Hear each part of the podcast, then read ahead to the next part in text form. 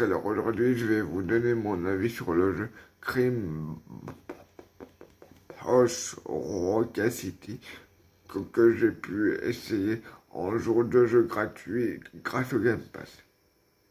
Alors je trouve que graphiquement ça va, le jeu est assez joli. Après, euh, au niveau euh, du gameplay en lui-même, j'ai trouvé le jeu super dynamique. Bon, c'est comme Playdale 2, mais sauf que c'est avec des séries. Après, moi, je suis pas très fort à ces genres de donc voilà. Mais n'hésitez pas à l'essayer. Pour ceux qui sont sur Xbox, il est gratuit jusqu'à demain.